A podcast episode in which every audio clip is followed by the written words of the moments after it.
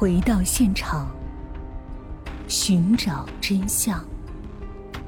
小东讲故事系列专辑由喜马拉雅独家播出。专家给出这样的结论，你说警方能不头疼吗？正如专家侧写中描述的那样，就在侧写做出不到两周的时间，里奇兰县一个名叫黛布拉·梅赫尔米克的女孩也在家门口离奇失踪了，手法和沙利案如出一辙。短短的一个月时间里，连续发生两起恶性案件，这让当地的人由最初的愤怒。转为了莫名的恐慌，凶手一天没被抓到，大家都无法安心的工作生活。警方也是焦急不已啊！虽然他们能够确定两起案件应该是同一个人干的，但是到目前为止，警方并没有掌握任何和凶手有关的线索。唯一的线索就是曾经和鲍勃家里的通话录音，可是从和姐姐迪恩联系后，凶手似乎就藏了起来。也不再和任何受害者的家庭联系了。就在警方焦头烂额之际，FBI 的专家想出了一个引蛇出洞的方法。根据他们的分析，凶手在如此短的时间内连续作案，说明这个人十分的自负自信。他认为自己完全有能力驾驭事情的走向，而且很多事情都抢在了警察的前面，说明他也一直在暗处不断的观察警方的举动。警方可以为莎莉举行一个祭祀活动，并通过媒体大肆宣传，引起凶手的注意。这样一来，也许凶手为了享受成功的快感而来到现场。警方按照专家的建议举办了活动，当天在现场安排了很多的便衣。活动开始后，他们将所有出现的人员和车辆全都秘密记录下来。为了防止凶手在众人离开后赶到，活动结束后，警方专门留下了人负责监视莎莉的。墓碑位置虽然计划完美的实施了，但是警方还是低估了凶手的智商啊！因为当天现场上没有出现任何一个可疑的人，事后的监视人员也没有发现有人返回。就在警方以为这个案件将成为一起悬案的时候，六月二十三日，祭祀活动举行完毕之后，莎莉的姐姐迪恩居然再次接到了凶手的电话。他对迪恩说的第一句话就把他吓得不轻啊！他说：“上帝告诉我，想让你去陪伴。虽然你身边有警察，但这只是个时间问题。没有人能够永远的保护你。这是对警方赤裸裸的挑衅呢。”在挂断电话之前，他再次说了一个地址。当警方赶到那个位置之后，赫然发现了失踪的黛布拉·梅赫尔米克，同样的胶带缠绕，同样的窒息死亡，同样的不留痕迹。虽然没有掌握凶手的信息，但是警方发现了一个情况，那就是在六月二十三日的通话中，凶手没有使用变声器，直接用了自己的声音。也许此时的凶手的信心极度膨胀。他认为警方完全不是他的对手，又或者是胜利冲昏了他的头脑，忽略了这个细小的环节。虽然警方掌握了他的真实声音，不过还是无法确定凶手的身份，因为他的不断挑衅也激起了警方的决心，不抓到这个狡猾的凶手誓不罢休。正所谓山穷水尽疑无路，柳暗花明又一村。正当警方加紧调查的时候，法医办公室里传来了一个好消息，正是这个消息让警方意识到，原来一直苦苦追寻的凶手，早就因为一个细节的疏忽，将线索亲手送到了警局，却因为警方的疏忽视而不见。这个重要的线索就是印痕。咱们前面讲到了，沙文失踪的第三天，鲍勃家中曾经收到过一封女儿写的遗嘱信。这封信经过二次深入的检测，在纸张边缘处发现了一些锯齿状的痕迹。检测人员推测，可能是从笔记本上撕下来的。如果真的是这样的话，那么只要不是第一页，就有可能遗留下上一张纸书写后留下的印痕。顺着这个思路，检验人员使用静电检测设备尝试在信纸上寻找痕迹，果不其然，有了发现。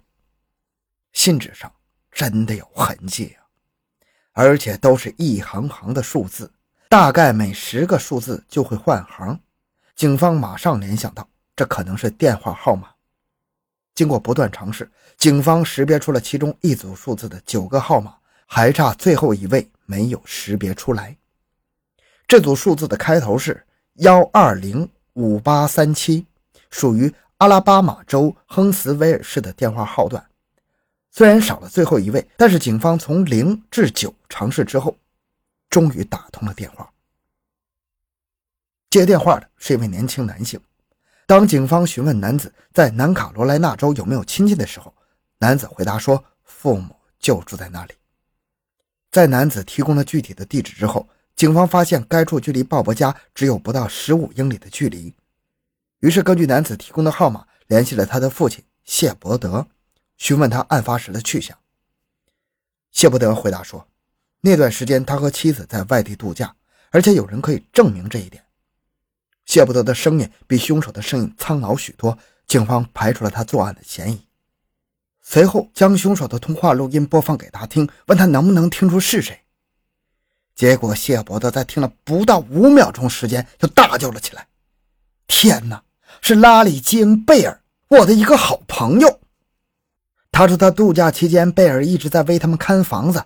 至此，警方终于确定了这个狡猾凶手的身份。为了能够掌握更多的证据，警方申请搜查了谢伯德的家，在里面找到了几根金色的头发。经过鉴定，发现属于莎莉。当警方调查谢伯德家中电话的拨打记录时，却恨不得想抽自己的耳光。这也是为什么呢？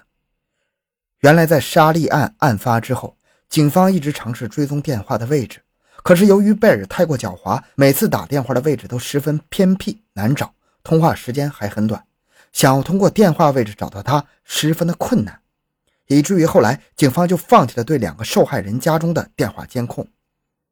但是根据谢伯德家中的电话拨打记录显示，在警方停止了电话追踪没多久，贝尔就开始直接使用谢伯德家的电话开始与鲍勃家联系。如果当时警方没有放弃追踪，可能也不会导致后来惨案的发生。那这个狡猾凶残的贝尔到底是什么人呢？一九四九年，贝尔出生在阿拉巴马州的拉尔夫。高中毕业之后，就在密西西比州的一所学校中当起了电工。